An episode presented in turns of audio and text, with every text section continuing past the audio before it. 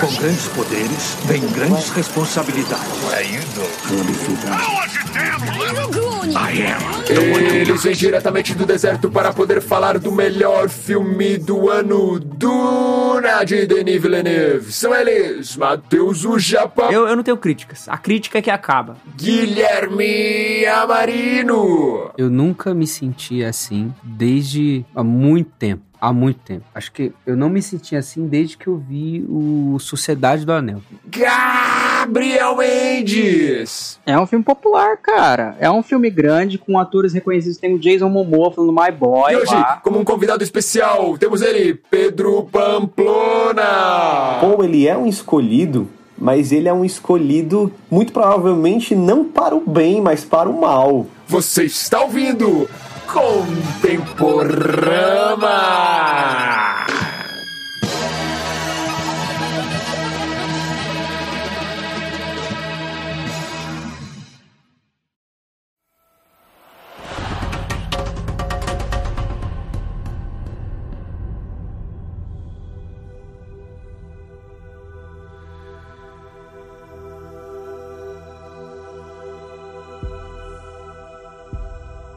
Mas é isso, estamos aqui hoje pra falarmos do melhor filme do ano, sem mais, sem menos, a, a melhor coisa que os nossos olhos poderiam ver numa tela cinematográfica. Chegou, Guilherme, chegou o enfim esperado Duna, chegou. O sonho realizado. Aquela frustração do, do atraso da pandemia, aquelas discussões do Denis Villeneuve falar: não, não vai lançar esse filme. E o medo que a gente tinha acabou. Ó, A minha maior tristeza é não ter IMAX aqui no, em Rio Preto. Pô, sabia que na minha cidade tem, tem IMAX? Incrivelmente, é dublado. Quem tá passando no IMAX? Nossa, não. Aí eu No assisti no outro coisa. Nada contra filme dublado. Ai, Aí que quebra, tristeza. cara, as forças, viu? Ir pro IMAX pra assistir dublado. Não, nada contra, mas você tem Javier Bardem, Timothée Chalamet, Zendaya, só a, na- a nata da atuação e você vai ver dublado. Não dá, não tem como, gente. Ah, cara, eu, eu, eu tenho contra, bicho. Eu sou preconceituoso com o dublado. Dubla- Dublado estraga o filme. Eu também sou pra caramba, cara. ah, eu acho muito chato. Pra mim não dá mais. Mas ó, olha só, desde que o Pedro colocou em alguma rede social dele, não sei se foi no Instagram ou no Twitter, agora eu não lembro, mas que ia ler Duna, aí eu falei, cara, a gente precisa falar desse negócio. Eu mandei mensagem pra ele e falei assim: você está lendo a melhor obra de ficção científica de todos os tempos. Vai lançar o filme, ah, tem que ver, e é isso. E agora estamos aqui, ó lá, a concretização de vários sonhos, assim. Maravilhoso. Olha aí, É, Peraí. a profecia. tudo no seu tempo. Tudo acontece. Ó, mas, cara, teve as discussões lá do Villeneuve falando dos filmes da Marvel e a galera caiu em cima matando do cara. Mas a gente tem que, assim, abaixar a cabeça porque o cara sabe fazer um filme, velho. Ele, sabe fazer um filme, mano. Esse cara pode reclamar do que ele quiser pra mim a partir de agora, porque eu, eu tô com ele, mano. É isso. Ele sempre é soube, né, cara? Ele sempre soube fazer filme. Tem uns filmes dele sensacionais. E eu espero muito, assim, que a, a Warner reconheça isso. A Warner, eu acho que tá mais na mão da, da Lionhead Studios lá do que da Warner, de reconhecer o quanto o pessoal gostou, principalmente visualmente, assim, principalmente que eu acho que é o, é o ponto alto do filme, são os visuais. Lionsgate, não é Lionhead. É, Lionhead não, é Liongate, Lionsgate. Lionsgate. tava me perguntando aqui também o que era essa Lions, É. Lions Red aí. Nossa, É de jogo isso daí. Caraca, que isso? É, jogo. espero que eles reconheçam e aprovem, assim, uma continuação o mais rápido possível. Ah, vai ter. Não, vai ter. O começo do filme já dá a entender, tipo, mas confirmar logo, sabe, pra gente... Não, é óbvio, confirma oficialmente. Mas assim, cara, aquele final, se não tiver uma parte 2, aí, aí babou. eu acho aí que babou. só Que se, tem que ter a parte 2, cara. só se Jesus voltar antes que não, eu acho.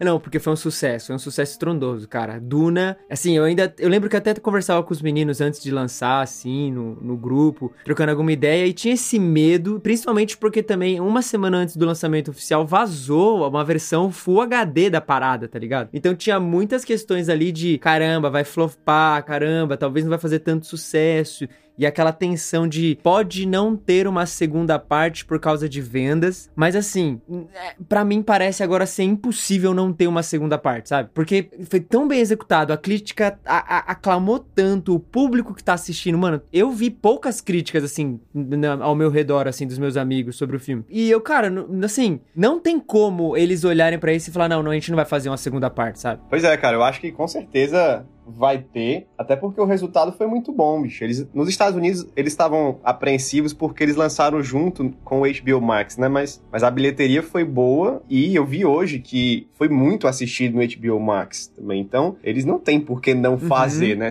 Vai ser um desastre se não for feito mesmo. Minha única preocupação é quando eles vão fazer, porque se demorar muito, né? Porque uh, o filme não foi nem, a segunda parte não foi nem filmada ainda, né? Então, eu acho que o maior problema é o que aconteceu com Stranger Things, assim assim, eu digo, os atores cresceram e mudaram muito rápido. E no primeiro, nessa primeira parte, eles já usam cenas de uma sequência que talvez pode não condizer com a aparência dos atores quando, efet... quando realmente forem fazer essa sequência. Então, eu acho que ele, a, a, intenção do Dennis é começar a filmar o mais rápido possível. Ó, vou colocar um negócio aqui que eu tô pensando agora que pode ser um desastre, ou não.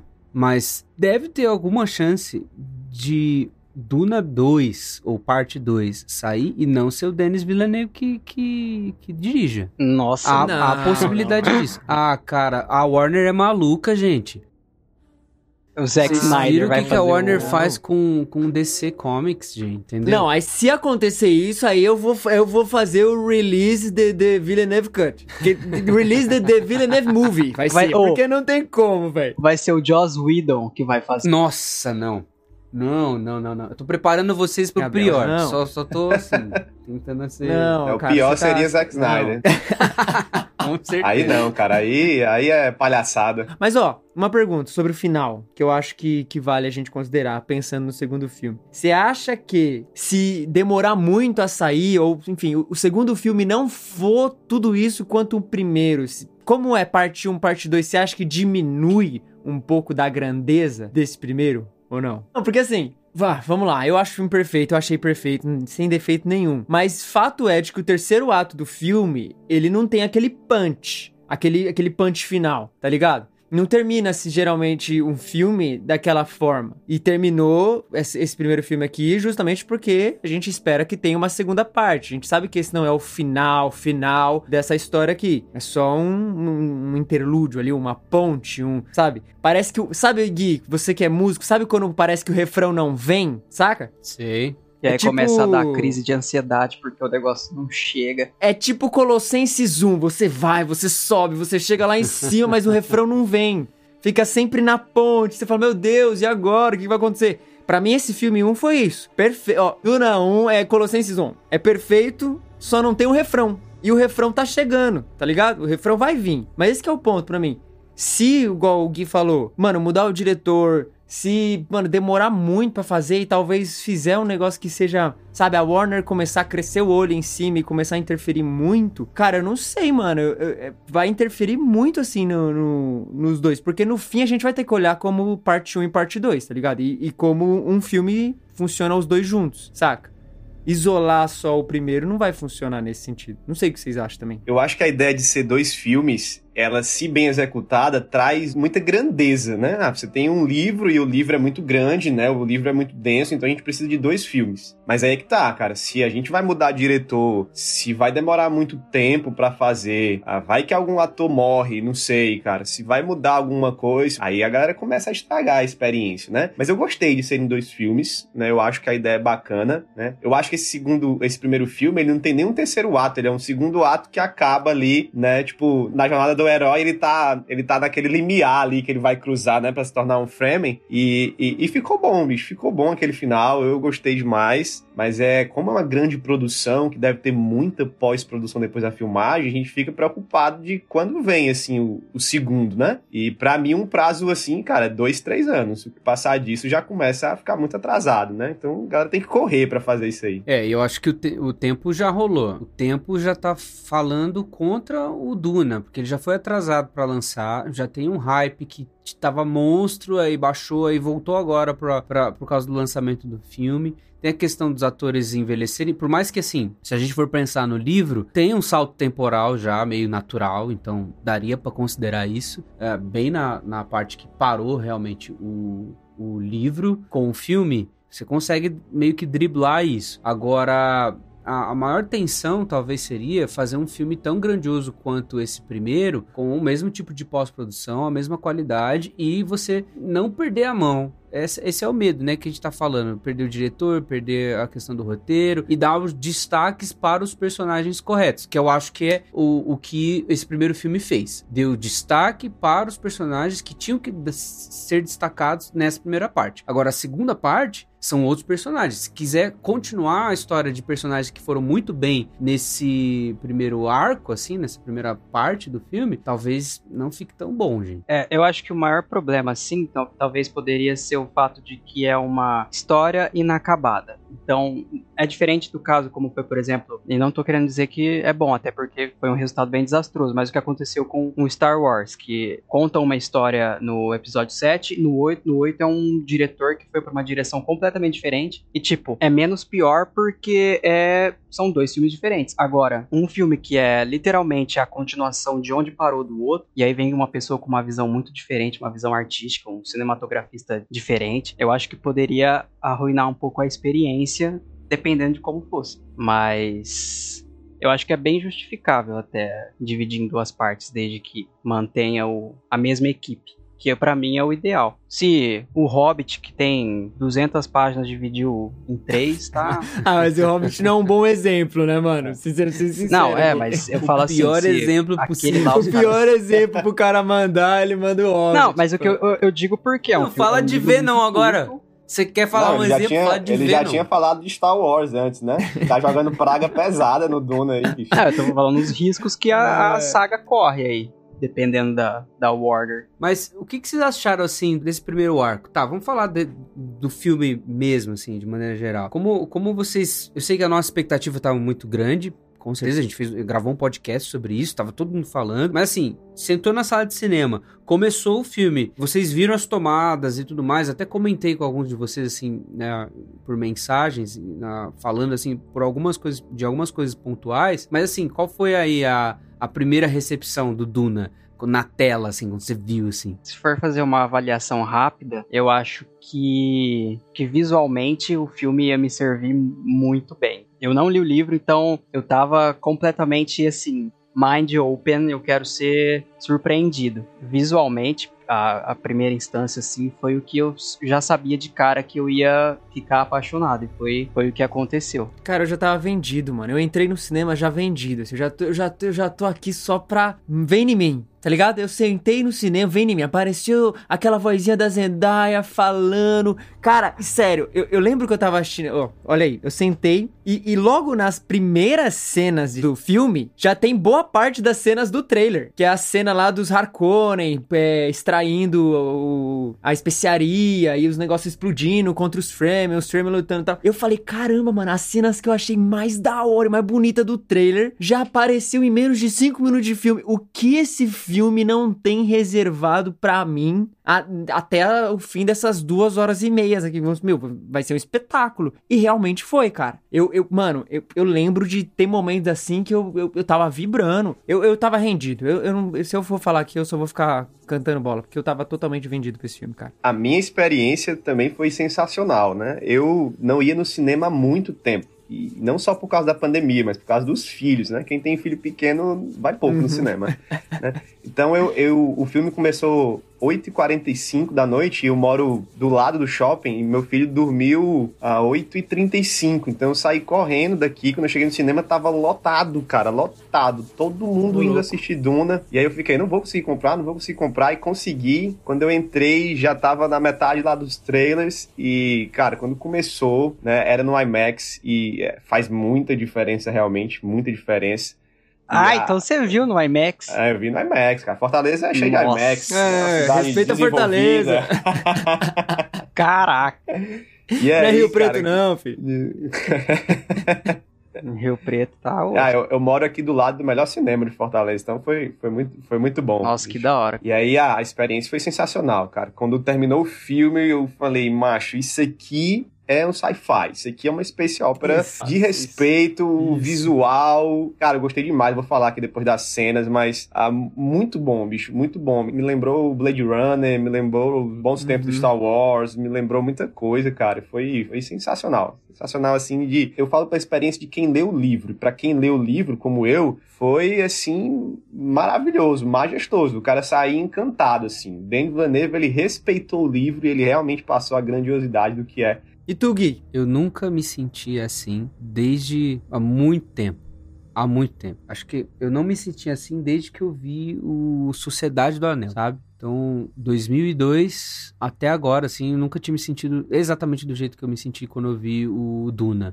Só que com uma outra categoria, agora com fic- ficção científica, que é um, um das, uma das categorias de literatura que eu mais gosto e uma das que eu mais li, assim, dos livros. Então, ter isso, assim, aqueceu minha esperança de ver a- ainda bons filmes sobre literatura de ficção científica e de ver os- o resto dos Duna. E todo o tempo do filme eu falava assim, cara, tem que ter o resto dessa história, porque é muito boa. É muito boa. É muito boa. Não, eu acho que o que o Pedro falou é, é- é total, assim. O que o Villeneuve fez de, em, em termos adaptativos, cara, é, é- é literalmente assim. Você. É, é o que eu sempre falo, né, mano? Adaptação não é só você pegar tudo que tá no livro e colocar em tela, mas você saber como fazer isso da maneira certa, porque o cinema é totalmente uma outra linguagem, sabe? É totalmente um outro formato ali que precisa ser, ser mano, te envolver também de uma outra forma e da assim, a parada que eu senti foi que, mano, foi a, eu lembro quando eu comecei a ler Duna, eu falava pros meus amigos a mesma coisa assim, de, tipo, cara, eu me sinto envolvido por esse universo, sabe? Esse universo me abraçou, isso aqui tá, tá, tá me empolgando. E, e o filme foi a mesma coisa, sabe? Foi uma a, a sensação novamente batendo assim, eu falei, caraca, é isso, saca?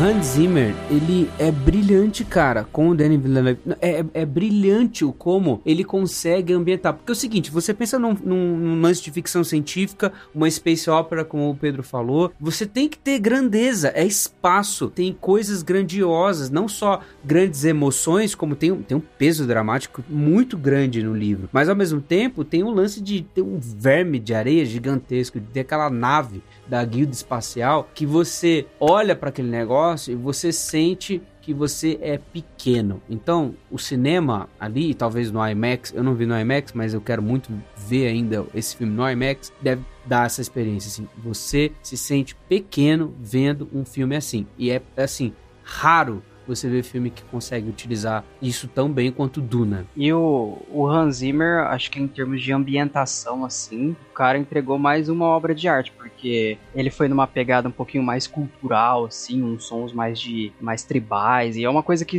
eu não, não tinha visto dele ainda. E, nossa, foi. Assim, é como você vê uma coisa completamente nova de uma pessoa que você já espera muito, Uhum. sabe?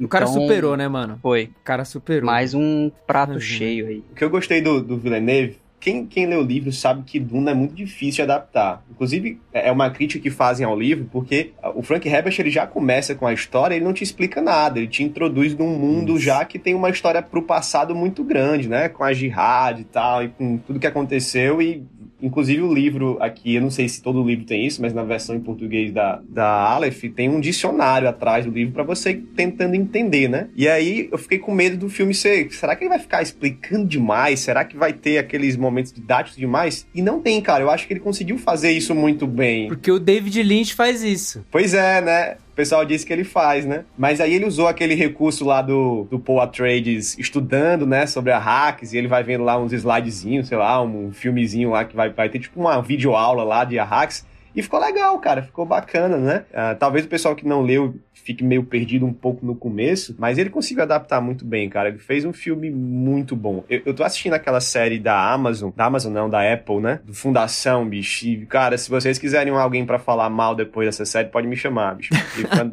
decepção, decepção total, eu cara. vi o primeiro episódio, eu tô odiando esse negócio. Não, Sim, cara, é muito eu, ruim, eu tô... bicho. Cara, o cara pegou, o cara de destroçou Deus. o que Asimov fez, mas enfim, enfim, o, Denis Villeneuve soube respeitar, soube fazer soube o que o cara da Fundação não, não fez. Pegando, pegando carona no que o Pedro falou, é difícil você fazer uma adaptação de uma obra tão grande quanto essa do Frank Herbert, que tem uh, um universo expandido tão grande assim, você fazer um filme que consiga explicar. Eu acho que a didática escolhida pelo Denis Villeneuve e toda a ambientação que ele coloca, desde visual até essa explicação que o Pedro falou de, do Paul Atreides estar assistindo lá uma aula sobre os framing, que é muito bem explicado no filme também, né? Pô, ele tem que aprender sobre o planeta que ele vai. E porque ele também está fazendo parte do conselho do pai dele, sabe? Isso aí é muito bem amarrado. Mas ao mesmo tempo, você tem falas explicativas quando, por exemplo, o Paul tá conversando com a mãe dele, com a Jessica, quando o Paul tá conversando com o Dr. Yue, quando o Paul tá conversando com o pai dele, quando tá lá o Gurney Halleck explicando alguma coisa, quando um Mentat está falando com o Sadalkar. Você tem conceitos ali que são explicados assim bem rápidos e breves, mas que você já saca. Para quem não leu o livro, acho que essa é a maior vantagem do filme. Para quem não leu o livro, o filme dá uma ambientação segura do que é o ambiente Duna, né? Porque tem outras adaptações que é só uma adaptação, fica lá meio jogado de qualquer jeito e beleza, fica elas por elas. É um filme bom, mas também não tá adaptado realmente o que falou e você vai ler o livro e tem um monte de coisa que você não entende. Mas se você fizer o inverso, né? Ao invés de ler o livro, você vai assistir o filme e depois é lançado para o livro, você não vai ficar super perdido, sabe? Você já vai ter muito ali do ambiente para aproveitar. Eu falando como essa pessoa que não leu, é legal a, a, aquela aquele ponto de interrogação que fica na sua cabeça durante o filme, porque eles são tratados como humanos lá. Tipo, não são uma raça alienígena, são seres humanos. Só que não falam de que eles estão, por que, que eles estão fora daqui, como que surgiu essa separação de, de famílias e como que começou essa divisão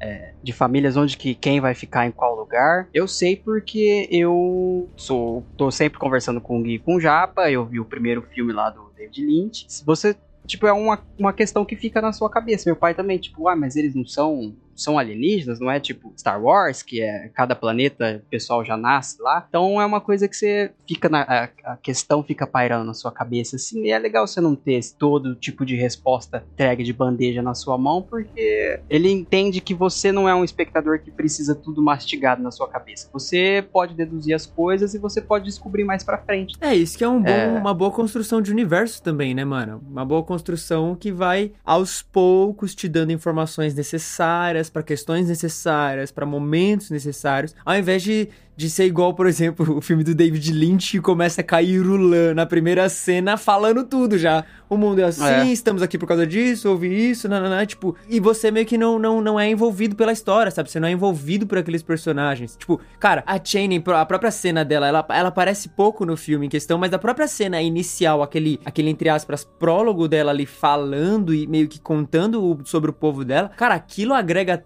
tanto quando a gente vai olhar para os Fremen, vai entender melhor quem são esse, esse povo e entender e sentir um pouco da dor deles, é óbvio. Com certeza isso vai ser desenvolvido mais no próximo filme, mas para esse, só esta simples fala dela, a, a, as simples cenas que mostram eles lá lutando e, e sendo massacrados, enfim, isso já agrega tanto, saca? O, o, o Villeneuve, mano, ele, ele é especialista. Eu vi muita gente criticando, falando, putz, é, não deu para entender, não deu para isso, não deu para aquilo. Sendo que, cara, quando você lê até o próprio livro do, do Herbert, você passa mais de 300 páginas e você também tá lá meio que perdido e aprendendo as coisas com o mundo, sabe? Então acho que o world building, assim, do, do filme e o que o, o Villeneuve faz aqui, cara, tá excepcional, excepcional. O próprio conceito da voz, por exemplo. A Jéssica ensinando pro Paul a respeito da voz quando eles estão. Uma das primeiras cenas que eles estão sentados na mesa, assim. E aí a Jéssica fala: não, usa a voz. E aí você, né, quem não entende, vai construindo aquilo. O que, que é a voz? Como funciona? Até chegar nos momentos em que ele vai usar a voz, ela vai usar a voz e você que consolida, sabe? Não é um negócio só jogado. Ele vai construindo todos os elementos também junto com o mundo, né?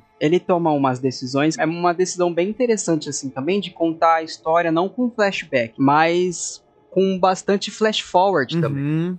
E é uma maneira de te prender pra continuação também, pra, pra empolgar você pra entender o que, que é aquilo que ele tá vendo. Porque uma da, dos flash forwards que ele teve, você viu que concre- concretizou, que é a morte do Duncan. E é exatamente como ele viu e como mostra no começo do filme, praticamente. Só tem uma. Você acha que vai ser de um jeito, mas tem um final extra ali pra como é o desfecho dele que é um pouquinho diferente de como ele viu. Mas todas aquelas visões que ele teve, que aparentemente é algo que vai ser contado ainda, é uma maneira de te deixar bem preso, assim, pro que tá por vir. Falando que ele precisa morrer pro outro surgir. É, é uma decisão interessante, assim, ao invés de ficar te explicando e contando com flashback. Tem um negócio que o, o Japa tava falando dos Fremen, né? E lembra no, no podcast sobre Dunan, eu levantei essa questão, né? Ó, como é que eles vão fazer o, o olho dos Fremen e tal? Porque é Uhum. terrível no filme do David Lynch, é terrível na série de 2001, e nunca conseguiram fazer um negócio bem feito desse lance do olho. E lembra que eu falei, né? No livro tá escrito azul sobre azul. Então tem duas, duas possibilidades. Ou faz um olho inteirão azul, que ia ficar meio super estranho. Não sei se vocês já viram essas fotos de um cara, um, ta- um cara que tatua o, o branco do olho de preto, e aí fica preto com preto. Nossa, é terrível. Você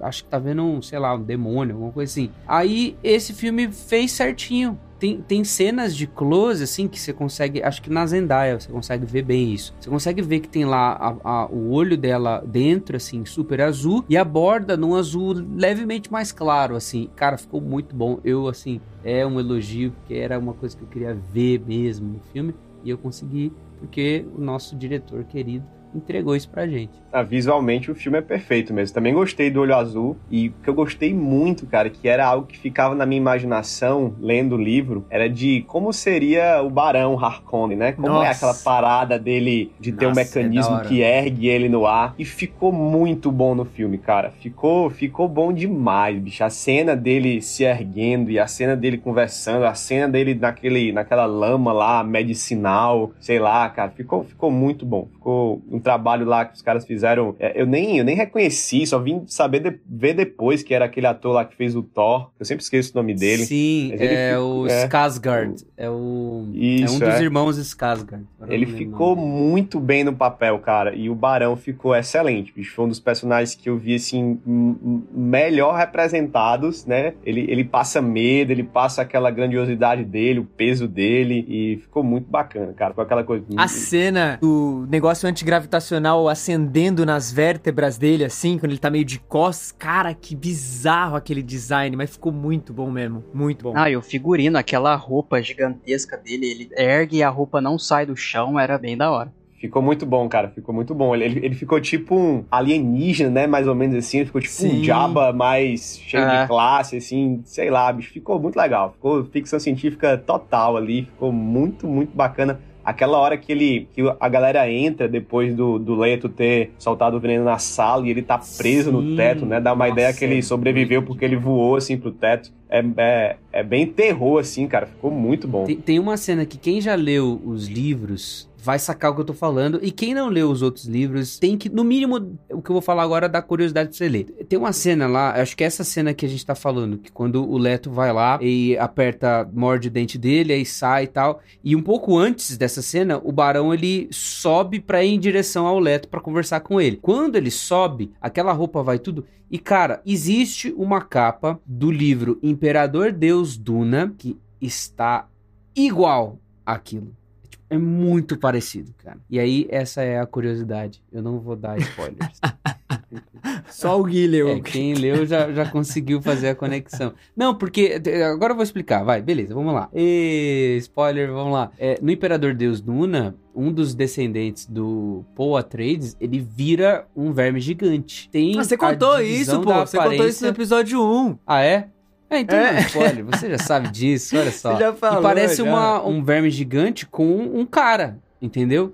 E, cara, pra mim lembrou muito a aparência do Barão Harkonnen desse jeito. Mano, é doido. E aí, se você quiser Não. saber mais sobre essa grande história, você lê o próximo livro e se divirta. A gente tá falando de, do Barão especificamente, do, de como foi adaptada essa, essa visão tenebrosa que é do Barão, mas assim, cara, todos os elementos do filme ficaram muito bem, sabe? É um, é um design muito bem feito, cara, pra tudo, assim, pra tudo. O traje estilador é incrível, é lindo. Você olha aquele negócio, fala, que, negócio bonito. Você vê as naves, você vê as vestimentas, sabe? Aquela cena deles chegando em Duna, a roupa que a mãe do Paul tá vestido, sabe? A Jéssica tá vestida assim, aquele... Mano, a vestimenta das Bene Gesserits, cara.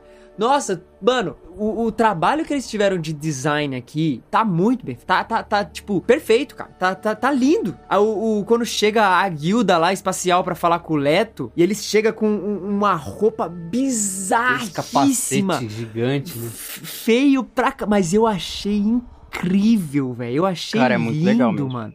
Porque é exatamente isso. Eu fiquei pensando na hora, eu falei, cara, imagina o que é, sei lá, daqui quantos mil anos no futuro, depois de uma guerra contra as máquinas, de milhares de loucura. Certamente esse seria o estilo, tá ligado? Esse seria a forma que as pessoas iam falar, cara, isso aqui é bem bonito, né? Mas não é, é totalmente bizarro, mas sim, ficou muito bom. Viu? Vocês viram que tem várias coisas no trailer que eles adicionaram elementos na roupa dos personagens? Tipo, tem um, um- no trailer tem um trecho lá que o Jason Momoa, ele tá saindo, daí o Duncan Idaho pula da nave, encontra o, o Paul Atreides e fala, My boy! E aí, Sim. no trailer, ele tá sem máscara. No filme, ele tá com Ele tá máscara. máscara, é verdade. A reverenda madre Giles Ellen, lá, ela quando tá fazendo o Gonjabar, que tem uma ceninha no trailer, ela tá sem aquela parada. E no filme ela tá com aquele véu, assim, que dá, cara, uma aparência muito melhor pra Benny Gesserit. Cara, fica muito da hora aquela cena. E falando nessa cena, que cena, hein? Gente do céu.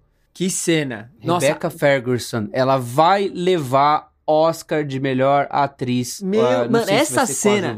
Essa cena é logo no começo, mano. E eu tava ali, ó, agoniado com ela, cara. Ou e o Timothy também, cara. Ele fez um papel de alguém que tava sofrendo assim por dentro. Não tem foi... atuação ruim nesse filme. Todo mundo mandou benzão, mano. Mas assim, ponto, ponto fora da curva foi pra mim foi a, a Rebeca. Tem essa cena do Gonjabar que ela tá desesperada e ela, ela meio que em- entre soluços ela começa a É, recitar ela ali. fala, meu- eu não devo ter medo. O medo é o assassino da mente. O medo é a pequena morte que leva à aniquilação total. Eu enfrentarei meu medo, permitirei que passe por cima e me atravesse. E quando o medo tiver passado, eu voltarei para o olho interior para ver o seu rastro. Onde o medo não estiver mais, não haverá mais nada. Somente eu permanecerei. Cara, Isso é muito. nossa. Mano, e ela recitando isso, velho. Nossa, mãe de Deus. Essa. Perfeito, perfeito. O casting desse filme é perfeito, cara. Eu tuitei isso na época, quando, quando eles começaram a apresentar os, os personagens com os seus atores, bicho. Eu ia lin- linkando assim. Cara, Duncan Idaho, Jason Momoa, perfeito, bicho. Lady Jessica, Rebecca verdade. Ferguson, perfeito, Perfeito. demais, né? O Josh Brolin como o, o Gurney Halleck, muito bom também. Até o, o Oscar Isaac também como Leto, muito bom. Eu fui fazendo os links aqui. Aquele cara que faz o, o Mentat lá, o Peter DeVry, muito bom também. Aquele cara já Nossa, tem cara de malucão também, né? Muito bom, cara. Escolheram, eles escolheram assim os, os atores a dedo e parabéns pra quem para quem fez esse cast. Não, assim. Javier Bardem como Stilgar. Isso, cara, Nossa. esqueci. Bom demais, cara. Bom Meu demais. Deus, tá doido, tá doido. Esse filme, cara. Só a nata. A nata do cinema. É, e assim, a gente, eh, por exemplo, nesse primeiro filme, o trecho, assim, a gente viu muito do Timothée Chalamet, e com certeza a gente vai ver mais dele no próximo. Uhum. Gente- nós vimos muito do Duncan Idaho, que tem uma participação importantíssima, da Jessica, que é a Rebecca Ferguson, e o Gur- Gurney Halleck e o Oscar Isaac, que é o Leto Atreides. Só que Stilgar é um personagem muito importante no Duna. Muito. Então, no próximo filme, cara, é ideal que o Javier Bardem, assim, se ressalte muito, assim, sobre, sobre os outros atores que vão nitidamente aparecer menos, né, no próximo filme. É, e a Zendaya também, né, que ela tem uma, uma participação É, considerável na Zendaya- segunda parte do livro. Cara, a Zendaya mal aparece no filme e todo, todo mundo só fala dela. É que ela é uma personagem importante, né? Ela é a própria a, a Chain, né? Então. É que a Zendaya também, né, Gui? Tá menosprezando. A Zendaya, Gui. É a Zendaya, pô. A Zendaya é a atriz pop da nova geração. Mas, cara, a Rebecca Ferguson roubou a cena de todos os atores desse filme, cara. Sinto muito. Não, roubou Pra mesmo. mim, só deu Rebecca Ferguson. Não, se ela não foi indicada ao Oscar, é total injustiça, cara. É total injustiça, porque o que ela entrega Protesto. nesse filme aí é... É, não. A gente vai fazer uma live xingando o Oscar. Não, porque não tem como, não tem como. É um nível assim de você sentir... Mano, e aí que tá, mesmo você já sabendo, sabe? Mesmo você já tendo lendo o livro e você já sabendo o que vai acontecer... Eu me peguei em muitos momentos, cara, sentindo tudo de novo, tá ligado? Sentindo toda aquela parada de novo, aquela tensão, aquela. aquela. Nossa, mano, não, não- ela entregou, velho. Ela, ela me deu um soco no estômago. Tô, tô entregue.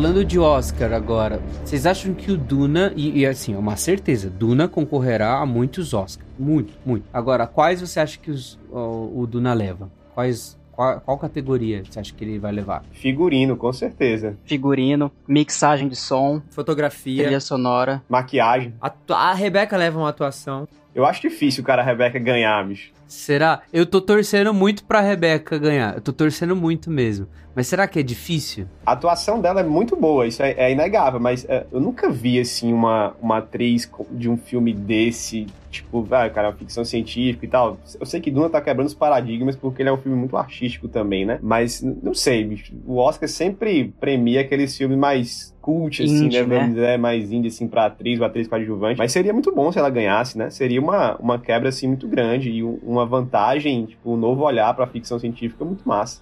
É, eles têm um histórico, assim, de desprezo por, por cultura pop, mas... Pantera Negra, cara, até, até Pantera Negra levou, então eu não vejo, eu acho que não vejo muito obstáculo dessa vez, não. Ah, mas você acha que Duna tá no, no pop? Tá no pop, cara. Eu não sei se. Não Ah, sei. Eu acho que tá no Não pop sei, pelo que estão É um falando. Mas em- blockbuster. em sentido cinematográfico, cara, eu, eu, eu, É um eu filme jogo bem no cult, mano. Porque o Não, cara, que é um esse filme, popular. é.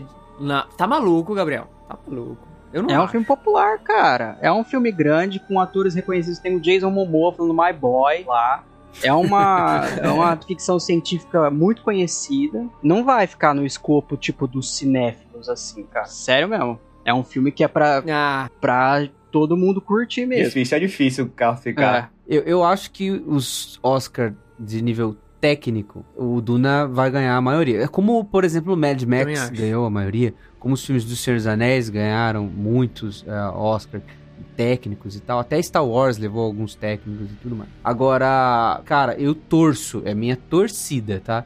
De melhor diretor, esse lance de melhor atriz, melhor ator, pelo menos ter algumas indicações. Melhor atriz coadjuvante, por exemplo, melhor atriz Rebecca Ferguson, me- melhor atriz coadjuvante a Zendaya, por exemplo. Serem pelo menos indicados, entendeu? Melhor ator, você ter um Timothée Chalamet ali indicado, pelo menos indicações. E aí a gente torcer pra uma, uma eu acho que ele vai é, ser indicado. Eu acho que ele Ah, não, é, indicação pra, pra mim é certeza. Também acho, também acho. E a gente esqueceu do melhor roteiro adaptado, né? Talvez ele possa É, ganhar é verdade. também. Isso é uma boa também, porque é muito bem adaptado, né? Você pensar assim que é um livro denso, como o Pedro falou, é um lance de é difícil de você já já é difícil você adaptar um livro, um romance, por exemplo. É muito difícil você ter elogio de todo mundo. O Peter Jackson teve um monte de crítica e tem até hoje por ter adaptado Senhor dos Anéis e realmente tem bastante lacuna e tal. Tem algumas lacunas no Duna e depois eu vou falar um pouco sobre essas lacunas que eu achei que deveria ter no filme e não tem, mas isso não é demérito não, porque ele conseguiu adaptar de uma maneira 10 barra 10, assim, pra mim, sabe? É, isso é importante, eu acho que levaria, cara. Se, eu, eu torço, é, tô E na um- torcida. Um grande indicativo também dessas indicações é porque quando esses estúdios começam a exibir esse tipo de filme em festival de cinema, é porque já existe uma campanha para que esse filme seja filme de Oscar. Indicado a Oscar. E esse filme foi exibido em bastante festival. E foi muito bem recebido nesses festivais. Então acho que já demonstra assim a intenção. É, o filme foi estúdio. aplaudido por oito minutos em pé, né, mano? É, então já mostra assim a intenção do estúdio para que esse filme seja reconhecido nessas premiações. Nossa, eu espero muito, cara. Eu espero muito, porque isso vai ser pro gênero de ficção científica no cinema, tipo. E aí é, é, é uma projeção minha, se, se vocês quiserem, depois a gente pode até falar sobre, mas assim, de que, mano, nos próximos anos, o que a gente vai ter de adaptações e filmes originais de ficção científica sendo feitos. A, a minha aposta é de que a próxima grande onda cinematográfica é sci-fi. Posso estar jogando errado, mas a minha aposta é que seja. E eu espero que seja. Espero que Duna seja, de alguma forma, quando a gente for olhar daqui 10 anos, seja aquele momento que a gente olha e fala: não, aqui começou um movimento muito forte disso. Né, já pré-anunciado por Blade Runner, pré-anunciado ali pelos filmes, né, que já estavam sendo feitos antes, mas assim, de ser o boom que abraça e todo mundo começa a se interessar pelo gênero, pelo, pela forma como as histórias são contadas dentro desse gênero, etc. Eu, eu espero, e minha, minha projeção é que nos próximos anos isso cresça muito, e graças a essa bela adaptação do Villeneuve. Eu acho que pode ser um sucessor espiritual do que o primeiro Planetas do Ma- dos Macacos foi, que uma ficção científica visualmente chocante, com uma maquiagem super diferente e que meio que ditou assim o, o rumo do cinema um pouco nos próximos anos. Talvez a gente esteja presenciando um lançamento parecido assim, nesse nível de ser o, o vanguardista de um Tô movimento. fazendo uma pesquisa aqui no, no Google sobre Oscar e filmes de ficção científica. Tem um filme venceu melhor atriz e é um filme de ficção científica. É uma, uma ficção científica original que é o Gravidade. Lembra que quem dirigiu foi Ah, a Afonso Sandra Cuarón. Bullock. Ah, e a da Sandra, Bullock. ganhou. Então, enfim, é, Interestelar não. Interestelar ganhou. Quer ver, ó? Interestelar ganhou melhores efeitos visuais, foi indicado a melhor edição de som, venceu melhor mixagem de som e melhor direção de arte. Não, não venceu o melhor diretor, Christopher Nolan, nesse, nesse ano. Que triste. É, mas aí a gente também tem que ver quais filmes que estão sendo indicados também, né? Porque Então, aí vem o meu ponto. Porque não tem muito filme. Não, não- tipo, lançaram poucos filmes durante esse ano. Durante o ano passado também. Então tem pouco filme sendo lançado. Tem pouco filme concorrendo ao Oscar. Tem pouco filme grandioso. Os filmes grandiosos que estão lançando agora nessa retomada do cinema, cara, nem se comparam com Duna. Fala sério, sabe? Por isso que eu acho que o Duna ele não vai ganhar quase todos os técnicos, ele vai ganhar todos, cara. To- Todos esses, esses, esses Oscars técnicos não tem nada que se compare com Duna nesse ano, assim. Nada, nada perto foi feito nessa coisa da técnica da, da cinematografia, né? Então, eu acho que ele já pode ter todos os Se ele Oscars. conquistar aí. todos os Oscars, quanto que falta pra ele passar o Senhor dos Anéis? O Senhor dos Anéis, ele levou 17 Oscars, entendeu? O, o primeiro venceu menos, acho que o primeiro venceu 5, alguma coisa assim. O segundo venceu 2, alguma coisa assim. E aí o terceiro, que é o Retorno do Rei, foi o, o primeiro filme de fantasia, assim, a levar melhor filme, sabe? Olha aí. Então, é algo muito importante, muito importante mesmo, sabe? Tipo, acho que é com, talvez comparado ao Duna, assim, ou pelo menos a dar uma chance, que é o que eu acho que é o que você falou já. É uma leva aí de filmes de ficção científica que talvez dê uma variação, assim, nos temas dos grandes blockbusters, porque tá muito filme de herói, é só é um over... É é uma overdose, assim, de filme de herói, que só, só filme de herói e blockbuster. Agora precisa variar um pouco. E quem sabe, quem sabe, a gente tenha o, a melhor adaptação, o melhor. Que é, o- que é o filme que eu- do- dos meus sonhos, tá? E é o filme que, assim, pra mim vai ser o melhor filme de ficção científica já feito. Eu tenho já o diretor, a atriz principal e o cara da trilha. E qual é a adaptação? Você quer que eu fale isso? Não, con- conta aí pro Pedro que o Pedro não sabe. Vamos, vamos registrar tem, aí. tem que ficar registrado aí. Não, conta, conta o contexto, Gui. Conta o contexto. Tem que contar o contexto. Conta aí, conta, eu fiquei curioso. Não, é o seguinte, Pedro, ó, deixa eu explicar um negócio. Porque tem, tem três coisas que fazem um bom filme, tá? Tem que pensar nisso. Três coisas são o seguinte: a primeira delas é viagem no tempo. Então, a primeira, a primeira das coisas que faz um bom filme é viagem no tempo. Ah, e pra ser um bom filme, as três coisas precisam acontecer ao mesmo tempo, tá? Se tiver um e não tiver as outras duas, pode ser que não seja muito bom. Então é, viagem no tempo. A segunda coisa é trilha sonora Hans Zimmer, tá? Hans Zimmer. Então, viagem no tempo, trilha sonora Hans Zimmer. Se tiver esses dois, já é um filme muito bom. Vejamos Interstellar, por exemplo. E um terceiro fator que é importantíssimo, importantíssimo. E aí, esses três nunca aconteceram. E quando acontecer, vai ser o filme perfeito. Então, Viagem no Tempo, Hans Zimmer e Rachel McAdams. Porque você tem bons filmes que tem Viagem no Tempo e Rachel McAdams, são filmes excelentes. About Time, você tem Time Traveler's Wife, Meia Noite em Paris é com a Rachel McAdams. É, mas não vem não, que você não... Meia Noite de Paris não vale, Gui, pra sua regra. Não vale porque tem a Allen. porcaria do Woody Allen. Ele odeia o Woody Allen, é. Eu sei que filme ele tá falando aí já, já sei qual é. Já pegou, né? Já pegou. Peguei, peguei já aí. Viagem no Tempo, Rachel McAdams e Hans Zimmer fazendo uma adaptação do Fim da Eternidade de Isaac Asimov, que é um dos melhores livros dele, tá? Olha aí. Então, É mesmo. Aí, ó. esses Não, mas calma aí. O fim E quem vai dirigir? Agora meu coração tá dividido, mano. Porque assim, eu tenho um, um grande apreço ao Christopher Nolan. Só que tem um cara concorrendo no páreo aí que é o Denis Villeneuve. Cara, o Denis Villeneuve, mano. Olha, O que, que você acha, ô, ô Pedro? O que, que você achou dessa combinação aí? Eu gostei, cara, eu gostei. Eu também acho um livraço e seria um filme muito bom. Já fizeram uma tentativa aí, eh, não de ser uma adaptação, assim, exatamente da história, mas tem um filme muito parecido com o Fim da Eternidade, que é com o... Ah, me esqueci o nome do cara, bicho. O cara que faz o Robin do Batman. Esqueci totalmente. Olha, o- olha o filme que eu vou lembrar também do Matt Damon. O filme com o Matt Damon que é muito parecido, mas uh, não funcionou muito bem, não.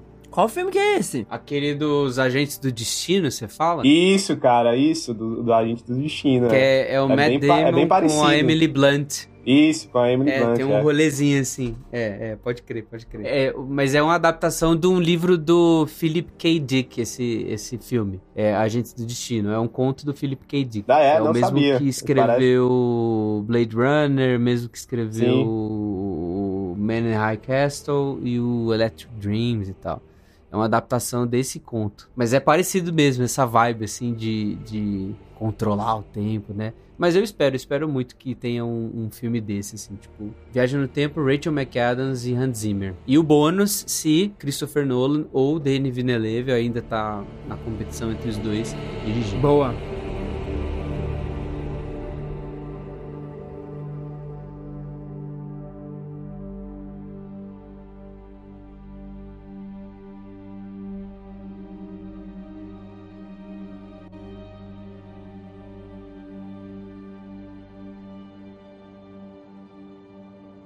Falando agora de uma cena específica, eu, eu achei esta cena assim. É uma das cenas que apresenta o personagem, apresenta muitos conceitos e é uma cena meio, meio engraçada, meio diferente, assim. Que é a cena que o Stilgar ele vai se apresentar perante o Leto, né? E ele chega meio todo abrupto perante o Leto, ele não cumprimenta o cara tal. E aí o- os caras até falam, né? Demonstre respeito perante o Duque e tal. E ele vai e cospe no chão, mano. E eu tava assistindo assim com o cara do meu lado, o cara ficou tipo, caraca, né, mano? Isso é um sinal de desrespeito claro ao Duque, tá ligado? Isso aí é, é total um desrespeito. Só que quando você entende a parada por trás, de que assim, ele está dando água do corpo dele. E aquilo é um sinal de honra e respeito. Tipo assim, eu estou respeitando você porque eu também tô dando um pouco de mim aqui. E aí você entende. Cara, aquela é uma cena tão simples, tão bobo. O cara dá uma cusparada no chão, mas eu fiquei, caraca, né, mano? É, ó como o cara adapta bem e não precisa ficar falando e validando pela, pelo texto as suas próprias. Ah, as motivações, enfim, as coisas. Ele simplesmente mostra isso, né, mano? Eu achei muito boa essa cena. Muito boa. E é uma parada assim que você só vai entender o quão valioso é a hora que chega no final, que mostra eles cuspindo dentro da. Todo mundo cuspindo um pouquinho ali pra gerar um pouquinho de água. E assim, eu não li. Então é uma coisa que você tem essa resposta visual depois. É, é uma subversão mesmo o lance de, da cusparada aí. Eles fazendo café com cuspe. Que É. nojo. Meu pai ficou em choque. Mas é da hora, mano. E, e foi até o que eu comentei no primeiro episódio de Duna, assim.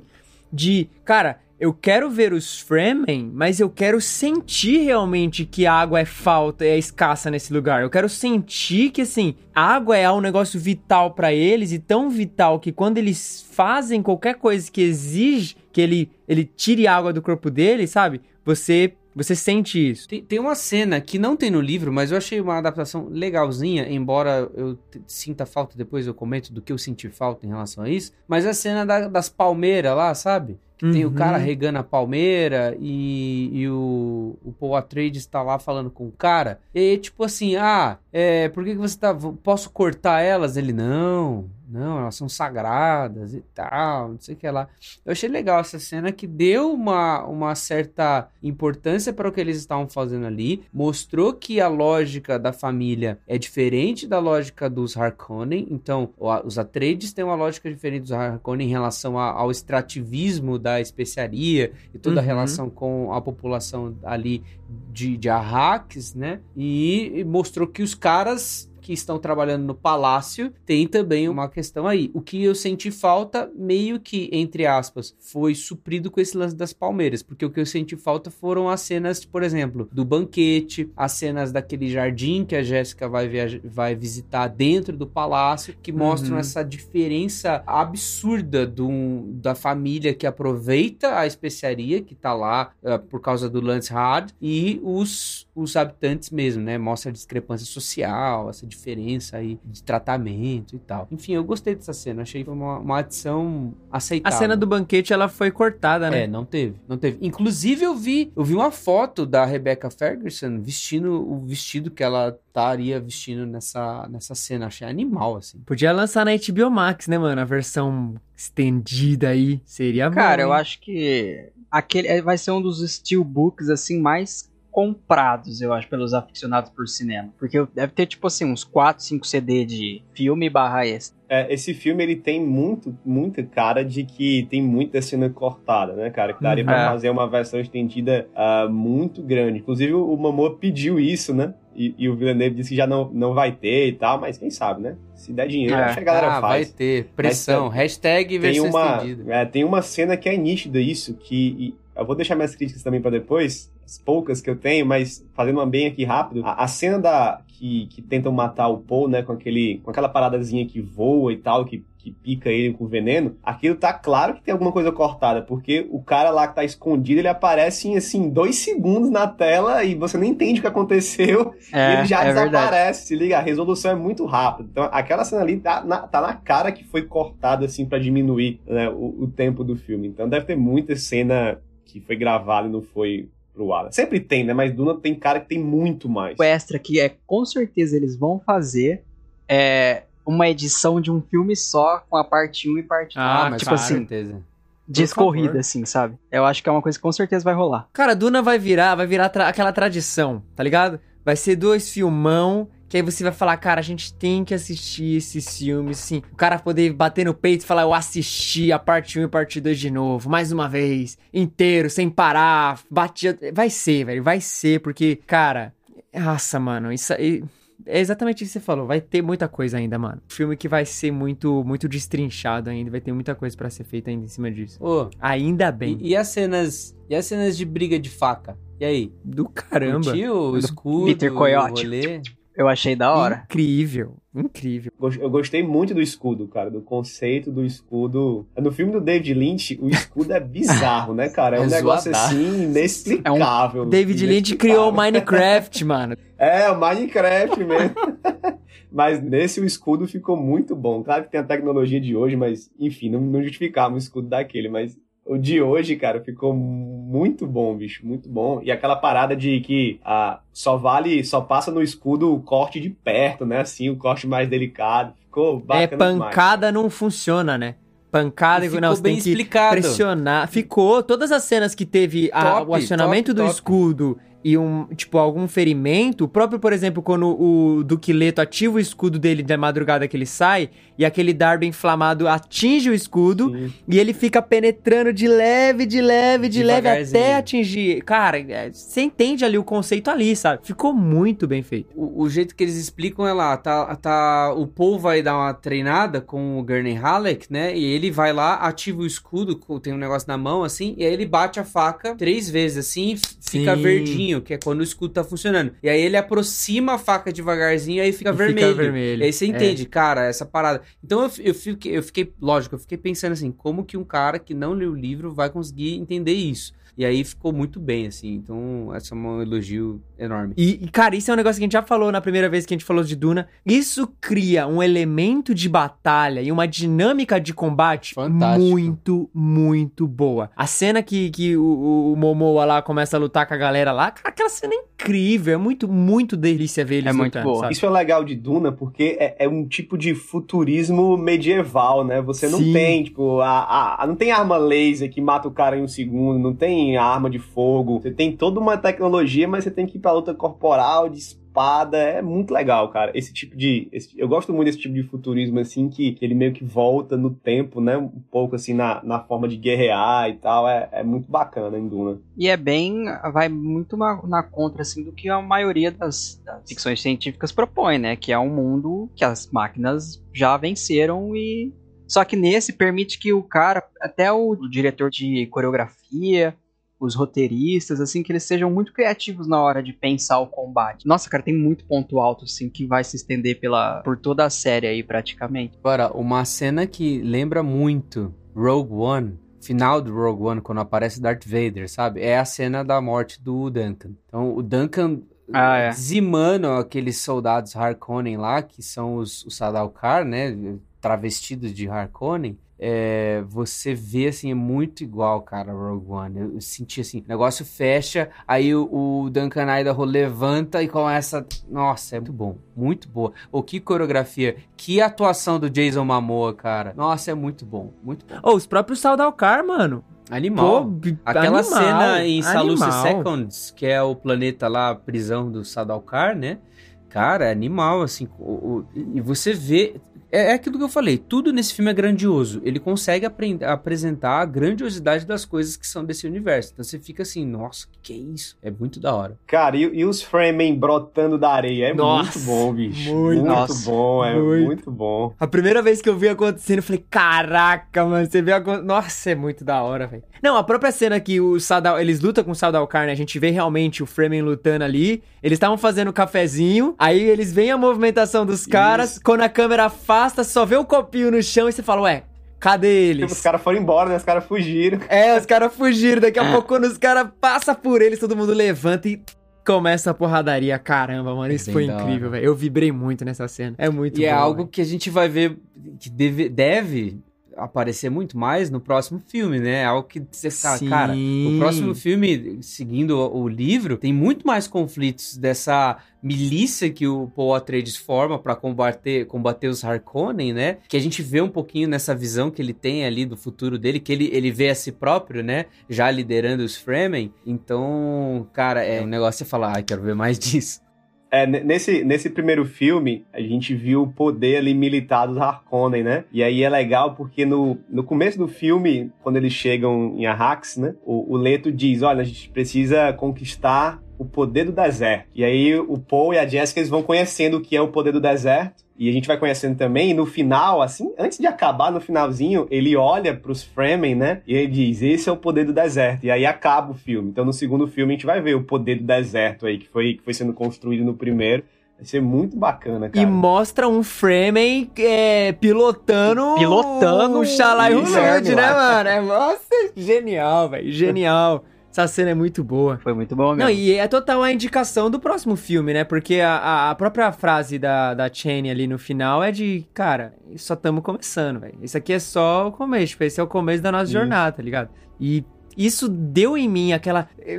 Ah, velho, aquela. Meu Deus, eu preciso ver logo esse segundo filme. Eu preciso de mais três horas injetadas em mim de Duna do Villeneuve, porque, meu, isso é, é muito grandioso, cara. Grandioso, glorioso e todos qualquer adjetivos de, de aumentar. É, mano, esse filme é isso, porque conseguiu. Eu, eu saí muito satisfeito. Muito, muito satisfeito. E, e quero assistir de novo ainda no cinema, porque vale a pena, velho. Vale muito a pena. Deixa eu puxar duas, duas cenas rapidinho. São, são dois detalhes, assim, que eu achei incríveis no, no filme. Ah, o primeiro é quando eles passam na tempestade de areia e aí o, o tóptero lá vai cair. Que, aliás, o tóptero é muito bom, cara.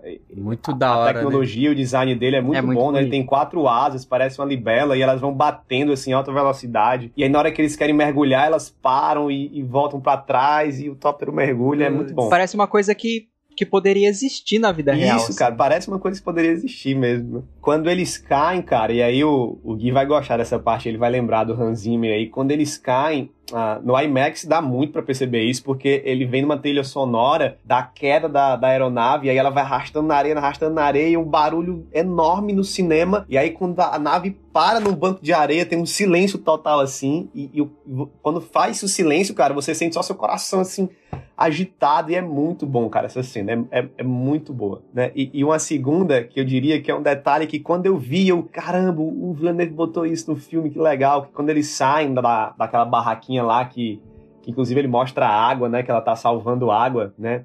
Quando eles saem, eles encontram o Muad'Dib, bicho, no deserto. Tem o ratinho lá, né? Ele O mostra ratinho. a orelha do, do ratinho lá, que também guarda água, sei É lá. verdade.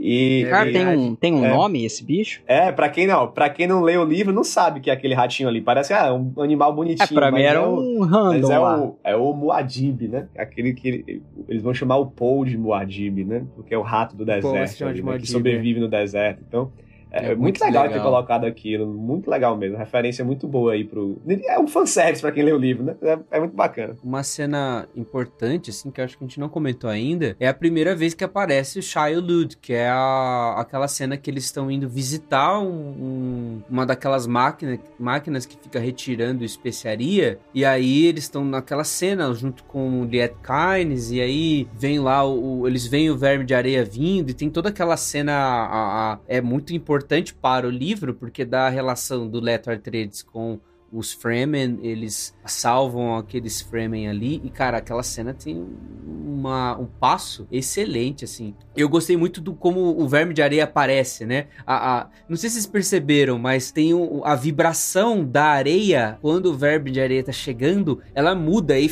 a areia fica toda parecendo aquelas melecas que os caras colocam, se, simbolizar que tem um som passando. Cara, isso é fantástico, mesmo. muito fantástico. E é tipo, não ficou explicado, mas quem lê o livro vai entender o que eu tô falando, que é aquele lance da massa pré-especiaria, que acontece isso com a areia, né? A areia ela fica com uma vibração. Mano, é maluquice, cara, ficou muito bom. E vocês que leram, assim, vocês acham que essa continuação, em termos de conteúdo, daria um filme mais ou menos do mesmo tamanho? Poderia ser menor? Ou pode extrapolar aí o que for que dá certo? Tipo, de tempo. Porque o que eu ia dizer, o que não é uma crítica, é uma questão de costume que eu disse no começo, é que eu particularmente não estava acostumado com um filme que não fosse de ação, assim, que é sustentado por ação, um filme de duas horas e meia. Então, e mais uma vez, não é uma crítica, mas é uma coisa que um pouquinho perto do final você começa a sentir que é um filme, uma coisa bem comprida, demorada. E assim, eu tô disposto a ver de novo e passar a ter costume com esse tipo de coisa. Mas como eu disse, é uma coisa que acho que a gente, acho que o cinema no geral não estava acostumado assim a um filme com que se preocupa tanto com o storytelling assim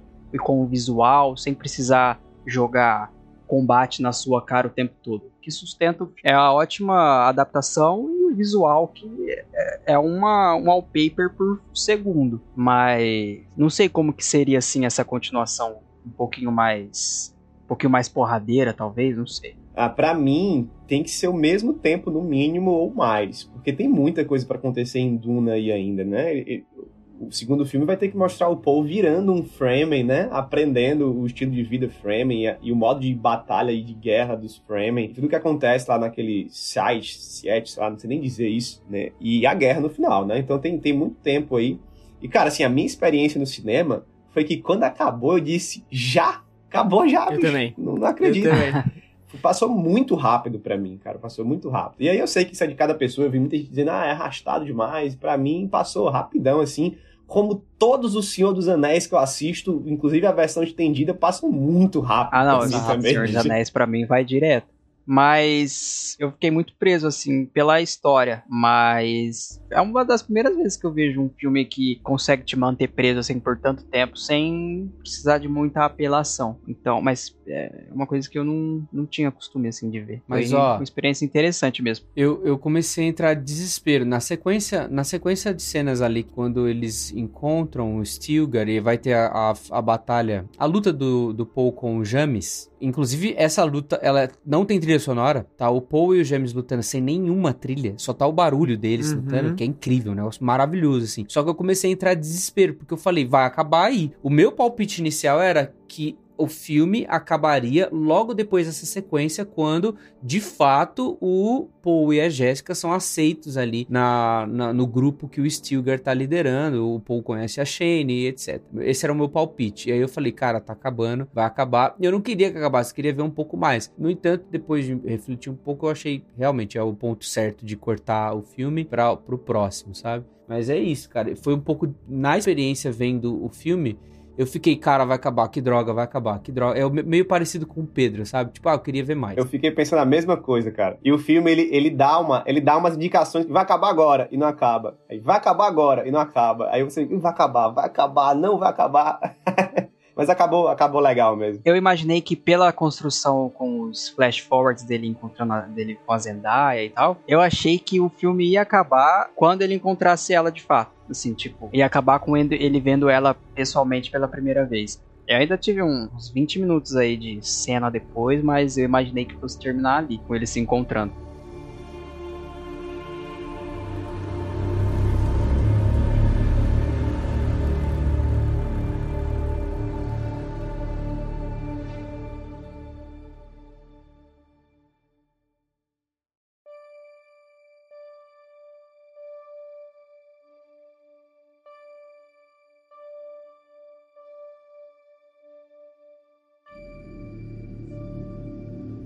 Mas eu sei que a gente tá falando muito bem, mas posso falar mal? E, tipo, desculpa eu falar mal, eu fico muito dó de falar essas coisas que eu vou falar agora. Mesmo. A gente mesmo, corta, mesmo. a gente corta, a gente corta. Mas. Vamos Não, falar mal, vamos falar, falar, mal. mano. Não, tem que falar, tem que criticar, cara. Pô, é, falar só bem. As pessoas estão ouvindo nosso programa vão falar assim: nossa, mas esses caras aí idolatram esse filme Duna aí, não vai falar nada de ruim. E eu tenho algumas coisas ruins. Na verdade, eu tenho duas coisas que eu ah, acho que poderiam ser diferentes, tá? Não que.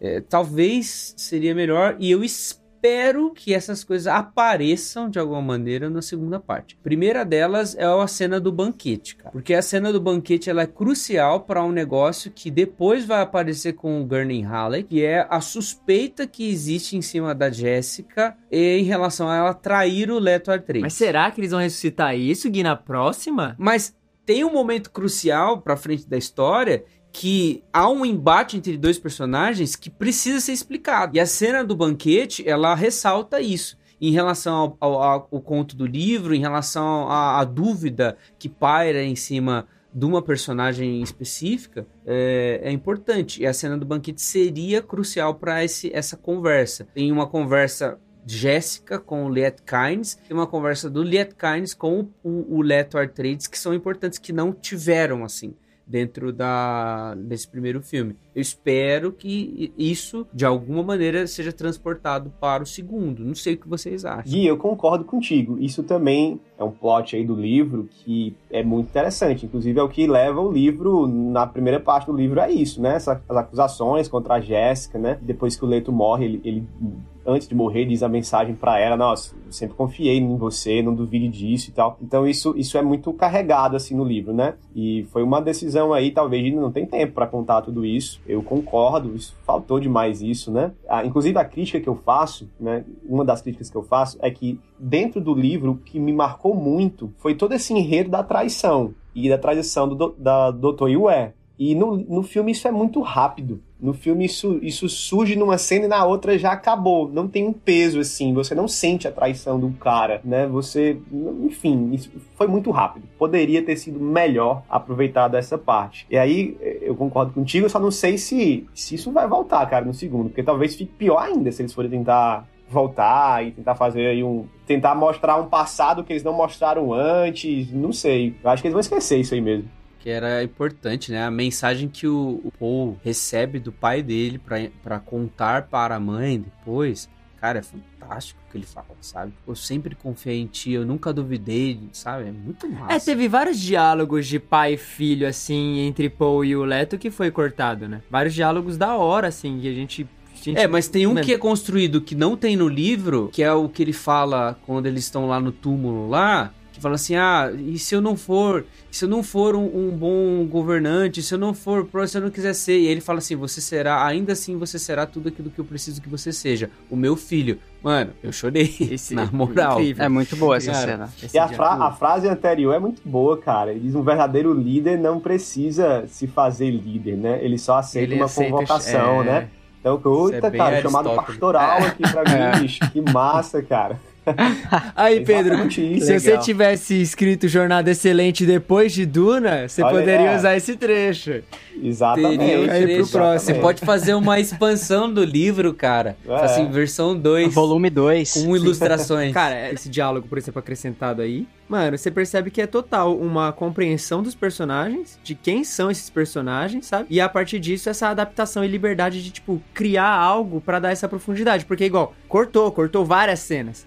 Porque no jantar, por exemplo, você vê o Paul observando o pai dele. Você vê depois Sim. o Paul, até nessa questão da traição, o Paul indo lá, olhando o pai dele de costas, pensando muita coisa, meu pai, né, né? E se você perde isso, você inevitavelmente tem que acrescentar isso de outra forma. E eu acho que eles acrescentaram isso muito bem, sabe? Foi muito bem legal, assim, os momentos que tiveram. A olhadela, quando o pai vai colocar o selo lá para poder assinar, ele olha pro Paul e o Paul tá ali, sabe? São pequenas coisinhas que vai acrescentando no tempo limitado que a gente tem essa relação entre os dois e esse, esse negócio de tipo, cara, eu tenho que ser talvez alguém igual o meu pai, mas e aí? Eu vou ser, eu não quero ser, ou eu quero ser. Isso foi muito bem feito. Isso foi muito bem feito. Eu, eu não tenho crítica. Posso a falar crítica é que acaba. Minha segunda crítica? Minha segunda crítica é em relação à morte de Liet Kynes, que é diferente. No livro acontece um negócio que é, é importante para a conclusão, inclusive e para a guerra que o povo vai travar com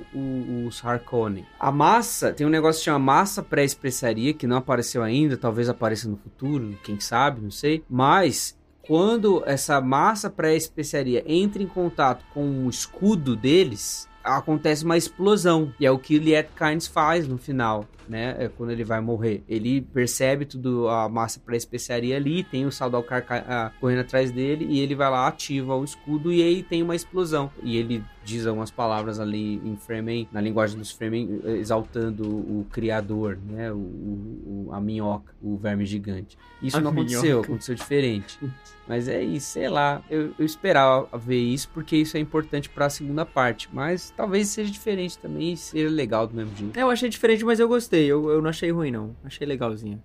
É, a, outra, a outra crítica que eu faria, vou aproveitar o momento aqui, né? Esse filme, ele, ele beira, beira a perfeição para mim, né? Só não vou dizer que ele é 100% perfeito por causa dessas... Ah, eu concordo com o Gui nas críticas que ele fez, né? São, são críticas, mas são pequenas, assim, não, não estragam o filme de é, jeito nenhum. bem pequeno. A, a, é, a outra que eu faria complementa aquela primeira que eu fiz sobre uma cena, a cena que não tem tanto peso assim, aquela traição. E para mim, a, a cena também da luta com o James, ela foi muito rápida também. Foi, achei ela foi. legal, achei ela bacana, né? Tem, tem uma, tem uma tensão ali antes da, da luta e tal, mas eu achei ela muito rápida, assim. É, ela é mais épica no livro. Ela mostra o Poe, assim, dominando muito mais do que ele dominou, né? Ele tem, tipo, um, uns passos e uns, umas esquivas e uns golpes meio como, como mágicos, assim, que a galera fica, meu Deus, quem é esse cara? Como é que ele faz isso, né? E, e o filme não mostrou muito isso, assim, nessa luta. Então, são duas cenas que eu, que eu achei que me impactaram muito no livro, mas que no filme não teve tanto peso, assim. Foram boas, foram legais, mas é, essa da luta poderia ter demorado mais um pouquinho ali, poderia ter mostrado o Paul, né, mais... mais Será mais... que cortaram um pouquinho também, Pedro? É, deve ter cortado ali, né? Cara, eu acho com que certeza, é decisão de roteiro, viu?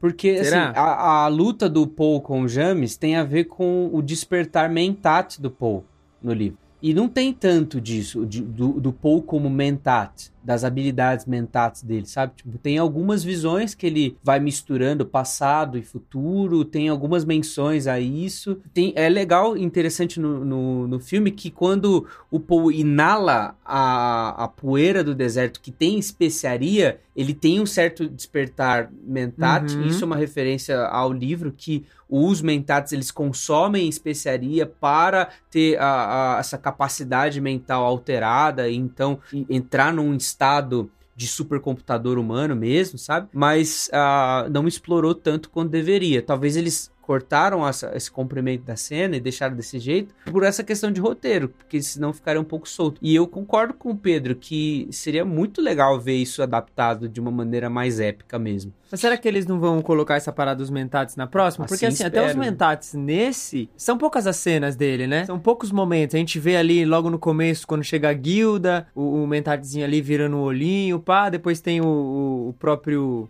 O, o De Vries lá com o Sarkonnen também, fazendo umas contas rápidas, mas não tem nenhuma, nenhum diálogo, porque os diálogos dos mentates são muito legais, assim, você entende muita coisa deles ali. E não teve nada disso, então talvez é um negócio que fique mais pra, pra, pro próximo filme, né? Porque, cara, aí que tá o negócio, que a gente vai ler no livro, a gente não percebe, mas tem muita coisa sendo desenvolvida ao mesmo Tem, tempo quando você lê o livro, cara. Tem muita, muita coisa, sabe? E quando você chega nessa parte que o filme chega no livro, você já absorveu um monte de coisa, um monte de informação que não tinha como os caras fazer isso em duas horas e meia, sabe? Então, olhando na perspectiva de ser duas horas e meia só, é, tá bom demais, tá, tá perfeito. Por isso, por isso que eu acho que serão três filmes. Olha a bomba Que aí. tá nessa teoria dos três filmes ainda, né? Olha aí.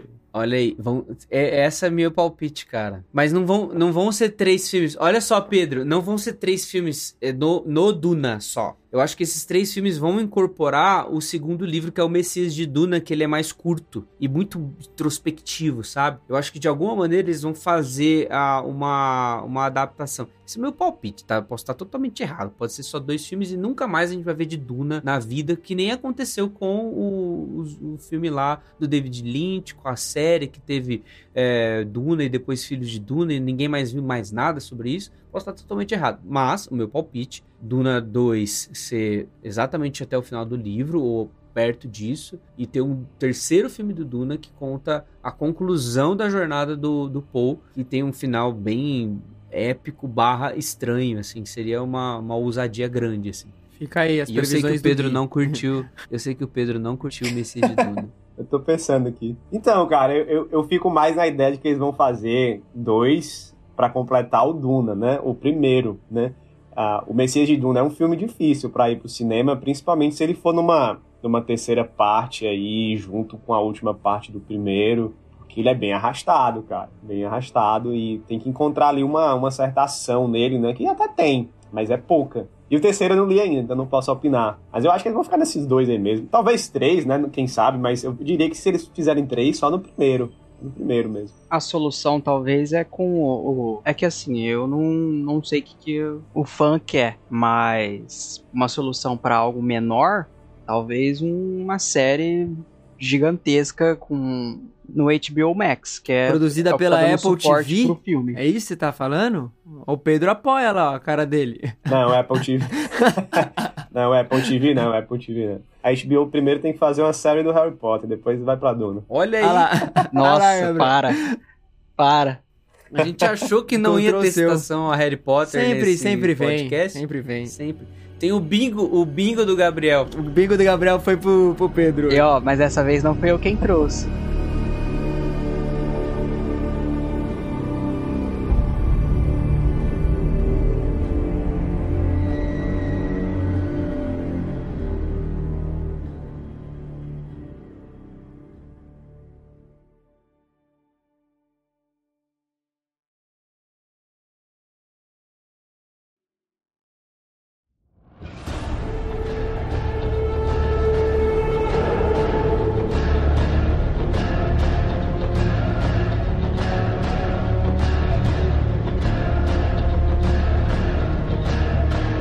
Tem uma coisa que eu quero falar sobre Duna, que me pegou no livro e também acho que pega o pessoal no filme, que quando você olha pra Duna de assim, primeiro olhar, você pensa, esse é mais um filme daquele que tem o escolhido, e que o escolhido é o cara bom, e que ele vai mudar o mundo, e que ele vai passar por aquela jornada do herói que todo mundo já conhece. E aí o Frank Herbert, ele, ele mudou isso e ele trouxe a parada pro mundo real, porque o Paul, ele é um escolhido, mas ele é um escolhido que muito provavelmente não para o bem, mas para o mal. Né? O cara vai começar uma guerra santa. O cara vai, o cara vai usar do poder e do deserto dos Fremen para dominar e, e para ser um, um tipo de, de Messias, né? Do mal, cara, do mal. Inclusive, ele, ele luta com essa visão dele, né? A gente vê isso junto com a Jéssica lá na, na, barraca lá, e isso vai sendo tratado no, no Duna e depois no Messias de Duna.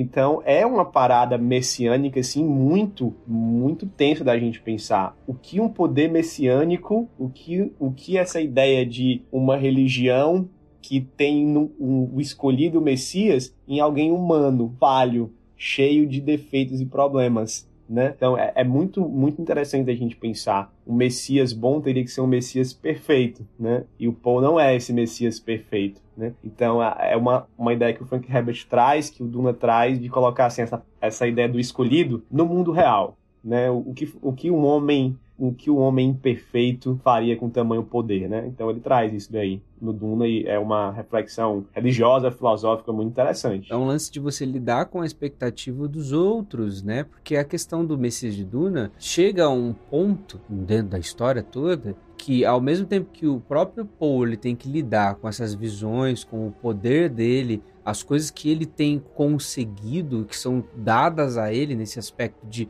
ele ter essas visões, ele ter habilidade, ele ser o escolhido das Bene Gesserit, ele é esse cara produzido geneticamente, mas ao mesmo tempo ele começa a perceber que existe uma grande expectativa de que ele assuma um papel de libertador, de messias, de governante. Os próprios. É, a, cena é muito legal. O livro, no, no livro já é bem legal, no filme ficou muito massa, assim. Quando ele chega no planeta e eles ficam falando: Licena al Gaib, Licena al Gaib, Licena, esse é o cara. E aí fica todo mundo que encontra com ele ou com a Jéssica, fica tentando saber se é. Será que ele é realmente o Messias? Será que ele é realmente escolhido? E aí fica pairando essa dúvida, né? Próprio a personagem, a, a Aliette Kynes, quando vê, ó, oh, você usou o traje estilador, você.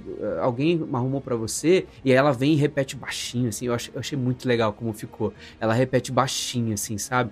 Olha, a profecia diz isso sobre você e tal. E, cara, é legal porque, olha só, quando eu sou tentado a representar um papel de Messias, sou tentado a representar um papel de Salvador, tem essas duas dinâmicas. Eu lutando contra o meu próprio coração, de eu ter uma imagem muito maior do que realmente eu sou, mas ao mesmo tempo de eu lidar com as expectativas que são colocadas sobre mim, que são exteriores a mim. As pessoas me dando bola para mim, as pessoas alimentando o meu orgulho, as pessoas alimentando esse desejo, essa fome de poder e até um ponto que é incontrolável isso. A humanidade ela vive atrás de elencar messias para si, de elencar salvadores políticos, salvadores religiosos, salvadores artistas, celebridades, influenciadores, etc. Então a gente precisa lidar com essas duas vozes, uma voz interior e uma voz exterior. Tem um quadrinho do Moebius com o Stan Lee que é muito bom, que fala muito sobre isso, que é o Parábola do surfista prateado. É animal. Tem alguns diálogos do Galactus com o surfista prateado, do surfista prateado contra um líder religioso lá que surge por conta do Galactus, e é, é essa relação, assim. Cara, se um homem é colocado nessa posição de Messias, Salvador para a humanidade, e ele se mostra falho e realmente não é perfeito, porque não existe dentro da humanidade um Salvador perfeito, a gente sabe muito bem que só existe um Salvador perfeito que veio do, do, de, um, de, um, ponto exterior, né, que se encarnou aqui na Terra. É, como é que a humanidade trata isso? Todas as vezes com caos, todas as vezes com, com sempre muita expectativa, lidando com a beira da perfeição e depois com a decepção, com a queda brusca, com, com o caos, com todo esse contraste, né? Porque o cara vai ser. toda a expectativa de que, pô, você vai ser um super salvador, mas ele não é. E aí vem a queda.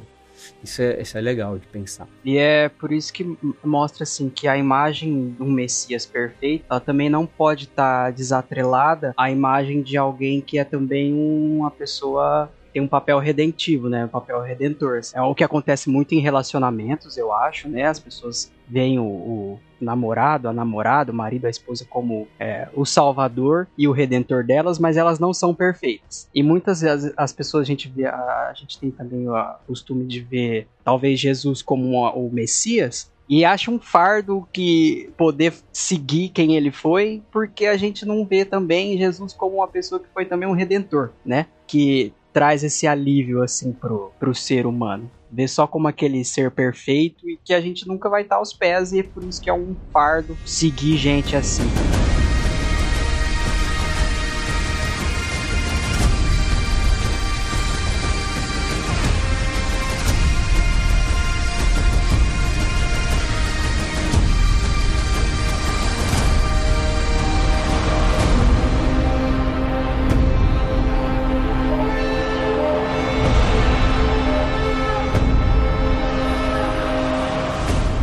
É isso, chegamos ao fim de mais um episódio do Contemporama. Você pode seguir a gente no Spotify ou na Apple Podcast e receber o podcast direto no seu celular. As informações para contato você pode encontrar também na descrição aqui do episódio. Então, se você quiser mandar um e-mail, encontrar a gente no Twitter ou conversar com a gente né, nas nossas redes pessoais, acessa aí na descrição que você vai encontrar. Um agradecimento ao Clube Contemporama, ao nosso grupo exclusivo lá no Telegram. E se você tem interesse em entrar, fique atento nas nossas redes que a gente sempre libera a vaga por lá. O Contemporama é um podcast semanal, então nós nos vemos na semana que vem. Um até breve. Falou!